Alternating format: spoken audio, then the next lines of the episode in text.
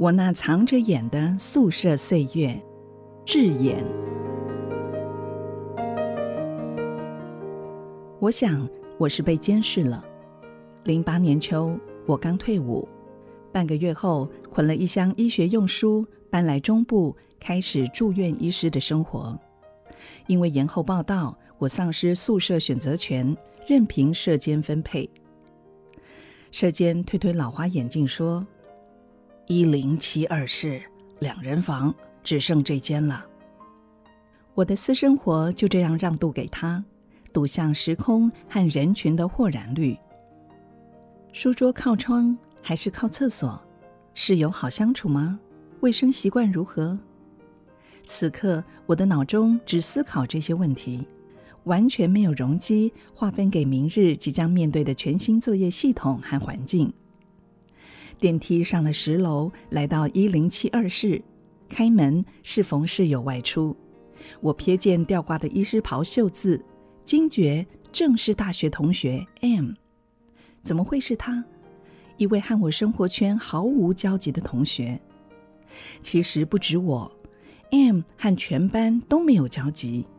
他不常上课，是那种只在重大考试点名才现身的人。我曾经听朋友说，和 M 轮值班是一场不愉快的经验。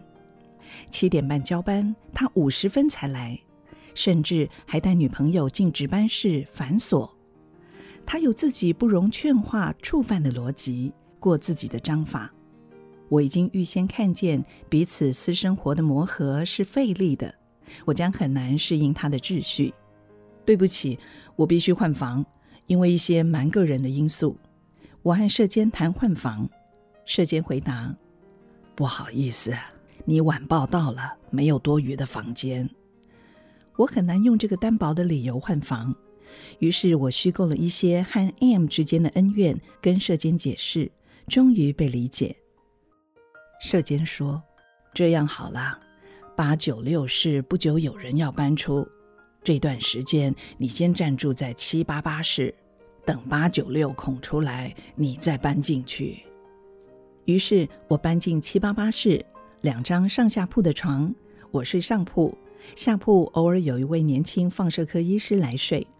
另一张床上铺堆满杂物，下铺则睡着一位老药师。放射科医师话少，大概只会讲“空调很冷，最近值班吗？”这类的话。药师话很多。舌尖和舌头总是机能亢进，中西药都擅长，可以从《神农本草经》讲到《本草纲目》，然后突然跳到糖尿病新药，尽管你当面打了无数个哈欠。因为我正在适应一个新身份，把很多本性里的真实抑制住，所以很表面的跟这两个人来往。就这样，三种不同体质、时刻表、哲学。相互交叠，又错开了一个星期。有一天，舍监通知我，八九六室有床喽。很快的，我收拾好衣物，搬往八九六室。刚到八楼，恰巧工人在电梯口装设监视器。探问之下，才知道最近发生了一桩失窃案。我心想，除非是偷书贼，否则我家徒四壁。所有物件都适合打包，有迁徙的性格。我反而不在乎小偷。钥匙插入，推开八九六室，我愣住了。黑暗、混沌，一扇窗都没有。这个房间位于楼层中央，四面被水泥墙隔起，就像是永夜的极地。不仅如此，密闭狭窄的室内挤了两张书桌、两张床、两座大型衣柜。书桌一张面西，一张面北。当两个人同时在桌前向后伸懒腰，是会撞到的。室友是眼科医师 David，他说话快，眼睛动得也快，是那种思虑闪跳，笑话没说完就意会而笑的人。David 的书柜自然很眼睛，演的教科书、演模型、演图谱，就连语汇也充满眼睛。他常说：“今天我开了几台白内障的刀，急诊遇上了竹签戳眼，病房收了角膜溃烂病例等等，我仿佛被众多的眼睛环绕，书封上的、模型上的、有形的、无形的。那阵子，David 开始受角膜移植训练，因此他常跑到丧家或者是陈尸处，贴着死者的脸，剪下眼肌，切断视神经，接着掏出眼球，摘去角膜，小心封装后，再将眼球缝回眼眶内。但这一切让 David 相当不适应。我想象他的叙述，在放大的瞳孔、灵魂的隘口上剥茧。是需要胆量的。David 就曾经遇过那样一双眼，留有愤怨和不甘。David 说：“我觉得他在瞪我，一种幽微又难以解释的感应。我也有取角膜的经验，但那是实验课，以猪眼为材料，和人眼绝对不相同。毕竟人的眼睛藏有意念，有太多心思在眼球流转。”爱慕、嫉妒、哀怜、轻蔑，讯号闪躲又善变。就在一天晚上回宿舍，赫然发现门上贴了符咒，黄纸黑字，这才想起 David 最近常常半夜惊醒，恍恍惚惚。后来听说是摘角膜时遇上了恶鬼，回基隆老家烧了不少纸钱。我因为有自己的信仰，并不害怕。事发之后，David 不再回宿舍，不久就退宿了。我撕下门前符咒，感到生活两倍膨胀，可以病床睡双人床，可以洗两倍时间的澡，可以在上班前用两倍的时间上厕所，当然房租也缴两倍。我喜欢这样的独享、为所欲为的空间。开始洗澡不关门，讲很大声的电话。放金属音乐，把整理房间这件事留给明天。惰性与烈性也两倍放大着，直到有一天，门上贴了一张字条：“十二月十四日，新室友 Alex 搬入，请提前整理环境。” Alex 是外科医师，单身，过着刀房值班的混序生活。他因为没有通过医师国考。在宿舍里就是念书拼考试，后来国考结束，Alex 再次落榜。几天后，他在电脑前装视讯镜头，常常晚上就见他开视讯。每当行经他背后，他便迅速切换荧幕，我可以不过问，不看见。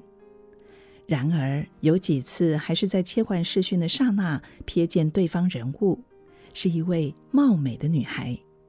就这样漏漏藏藏，Alex 或许是倦了、麻木了，渐渐不敏感于我的存在，开始大方玩视讯，反而是我敏感于视讯的存在。因为空间过窄，洗澡前我总是全身脱光，留一条四角裤，行经他身后进入浴室，所以我入镜了，感到不自在。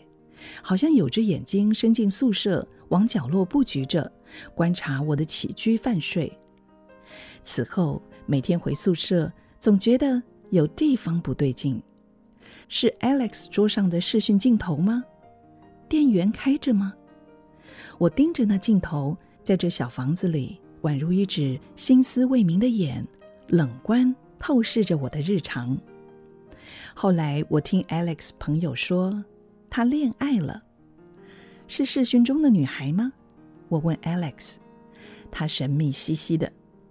也罢，我对这段恋情不是很感兴趣，因为即将离职，我暂时没考虑退宿。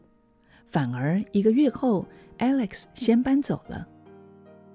零九年盛夏，我返回南部工作，医院配给我一间保全周严的宿舍，二十四小时总有警卫站岗。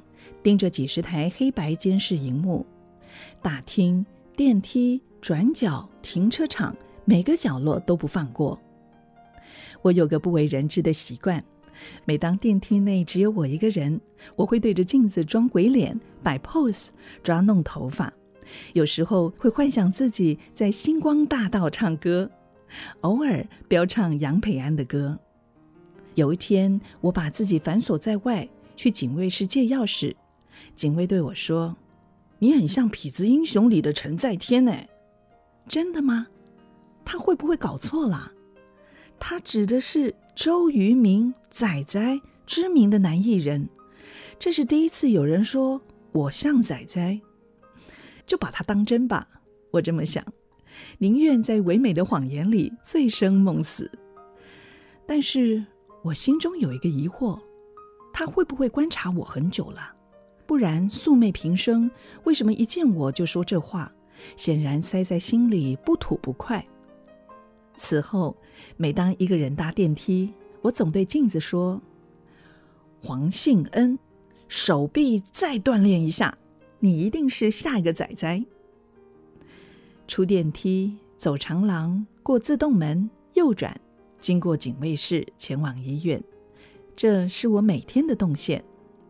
那阵子，我察觉这条动线有个环节出了问题，却说不上来。后来仔细想想，原来是警卫室。每当经过警卫室前，警卫总会探头来，脸上露出一种不明的微笑，之后又低下头。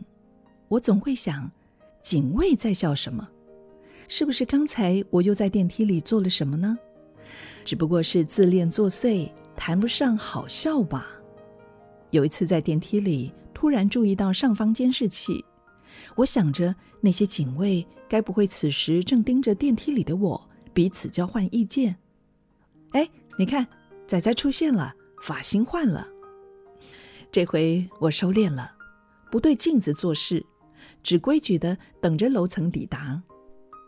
然后我照例经过警卫室往医院，他们还是老动作，探头过来，不明微笑，接着低下头。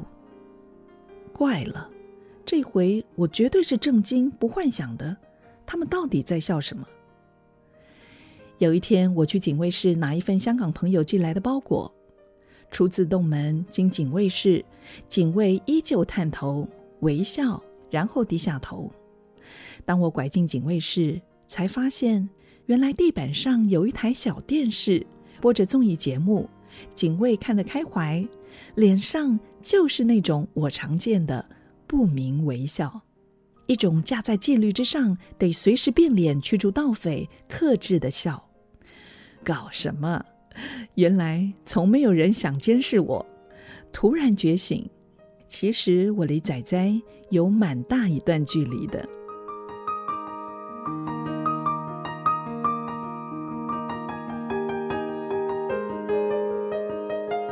大家好，我是新竹马街医院眼科蔡玉琪医师。今天很高兴跟大家谈白内障的问题。白内障形成的原因，基本上主要是因为年纪大的关系。现在呢，有年轻化的趋势，事实上是因为年轻化的这个族群，他们的近视是相对比较高的。那我们从临床上的统计，只要你度数超过六百度以上，他的白内障几乎可以提早到十年。所以白内障年轻化的趋势是因为他们的近视的问题哈，还有一部分白内障是因为糖尿病造成的。糖尿病造成的原因除了老化以外，它是第二个最主要的因素。因为糖尿病它没有好好控制血糖，所以导致这个白内障的恶化。糖尿病如果没有好好控制，不只是白内障来，然后也会造成你的黄斑部的病变。那糖尿病没有控制好以后呢，有时候不是因为啊白内障突然间变很严重。主要是因为它的这个度数会一天一天，今天跟明天的度数会不一样。我最近有个病人，嗯，是我的同学的太太，她呢因为未满五十五岁，所以我们要去送健保局审查。她来检查的时候呢，那时候白内障还没有是到一个程度，那确实是是不轻的。但是当她一个月不到的时间呢，因为她这个呃送审结果回来以后，哦，我们必须要再重新看一遍的时候。突然之间，他的白内障整个都变白掉了哈。那这种年轻人白掉的这个白内障，大部分都是有一些故事的。后来我们就再一次的这个询问跟检查，发现他自己都不知道他有糖尿病。那糖尿病的患者有时候会让他白内障会来得会特别特别的快哦，所以有糖尿病的患者要小心，有时候白内障会突然之间会变化会很快。那开完白内障手术以后一段时间，视力有些人会开始模糊，这个叫做俗称二次白内障。好，啊，这个通常是跟你本身在开刀的时候的状况有关系。然后越年轻的人，你开白内障，他会呃二次白内障会来的比较快。但是二次白内障来的再怎么样，都可以用镭射的方式来处理，所以那个不用进开刀房，然后几秒钟做完以后就可以回家了。所以二次白内障不需要有任何的担心。哈，那平时要怎么样保健来处理这个白内障？我总认为就是。避免阳光的直接的照射过长，好，所以如果是经常在户外活动或工作的人，长时间的话，你要戴一个呃太阳眼镜来保护你的这个呃眼睛，好，包括黄斑部也是如此。一般来讲，有时候诊间病人都会问我要用什么样的水晶体。事实上，呃，健保的水晶体已经提供一个很好的一个功能，但是它没有办法提供非球面的功能，也没办法提供。散光的功能也没有办法提供老花的功能。有些人他想看近看远，不想戴眼镜，那当然你可以选择带有老花功能的水晶体，或者他有散光。那散光的人，当然你也可以术后去佩戴眼镜来做矫治。只是如果因为你有散光，然后你又近视又很深，你可以透过开刀的时候，你把你度数。调到你需要的度数。那为什么叫需要呢？如果你还是一个在职场工作很需要的人，你可能电脑上面的这个距离要拿捏，你可以留个两百度，那把散光拿掉。假设你有散光两百度，啊，你把度数拿到两百度的时候，你又有散光两百度，你没有办法看得很清楚。所以如果把散光两百度拿掉，你留下两百度的近视的时候，你看近看电脑就不用戴老花眼镜。好，所以。把散光拿掉就有一个好处，看近看远，你可以选择一个，可以不用戴眼镜。但是你也可以选择把散光跟老花一起加进来。所以这个时候就要看你的工作跟你的年龄，你到底是需要呃什么样的水晶体合适，这个要跟你的医师讨论。不过给各位一个建议就是，你如果用多焦点的水晶体，它们的呃这个清晰的程度呢，基本上会有一点点打折。好、哦，那每个人的适应的程度不同。单焦当然是一定会提供你最好的这个视力品质，但是就是不方便，所以在方便跟品质之间你要做一个妥协，哦，所以这个是呃你要跟医师去好好讨论到这一部分的，呃，常常有时候诊间有一些病患朋友来，他眼睛呃很不舒服，然后都蒙蒙的。因为有白内障怎么样？那有时候一检查完的时候，他根本就不是什么白内障，那白内障不严重，所以只要散瞳完以后，大家可以知道病人这个白内障程度足不足以解释他目前的视力状态。有时候是因为病人干眼症，那为什么干眼症？那么晚上没有办法好好睡觉，没有办法睡觉，所以导致他视力这个干涩的程度非常的不舒服。那这一类患者呢，他一定会看到阳光就会畏光。那怎么办呢？又没有办法睡觉，所以这种患者我会告诉他说：你要去运动，运动以后改善你的这个睡眠。你的睡眠一改善，你的眼睛就不会那么干涩。你眼睛没有那么干涩呢，你视力就回来了。所以呢，运动是给这一类型的人一个很好的一个帮助了。所以养成一个运动的习惯，对你的身体也好，你的全身各个器官来讲，都是一个很好而且是非常方便、非常健康的一个方法。所以我希望。所有的这个朋友都能够养成一个运动的一个习惯，包括我们的黄斑部也是一样。常常我们黄斑部的这个病变老化呢，因为那个地方没有血管，一旦没有血管，它的代谢就会出问题。因为你又不运动，所以那个代谢出问题，将来比较容易会造成黄斑部的老化。这个是一个很需要让大家清楚的地方，而不是每天要去吃一些保养食品。你要把那个钱拿去买运动鞋，好好去做运动。这个才是一个健康重要的事情。谢谢大家。